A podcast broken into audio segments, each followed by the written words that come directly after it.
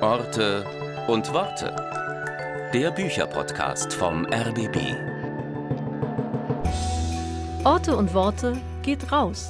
Jede Woche unternehmen wir eine literarische Reise. Wir besuchen die Schauplätze eines Romans. Wir treffen Autorinnen und Autoren dort, wo sie ihre Bücher schreiben. Oder wir gehen mit ihnen zu den Quellen ihrer Inspiration. Wir, das sind Nadine Kreuzzahler. Anne-Dore Krohn und Stefan Auschwald.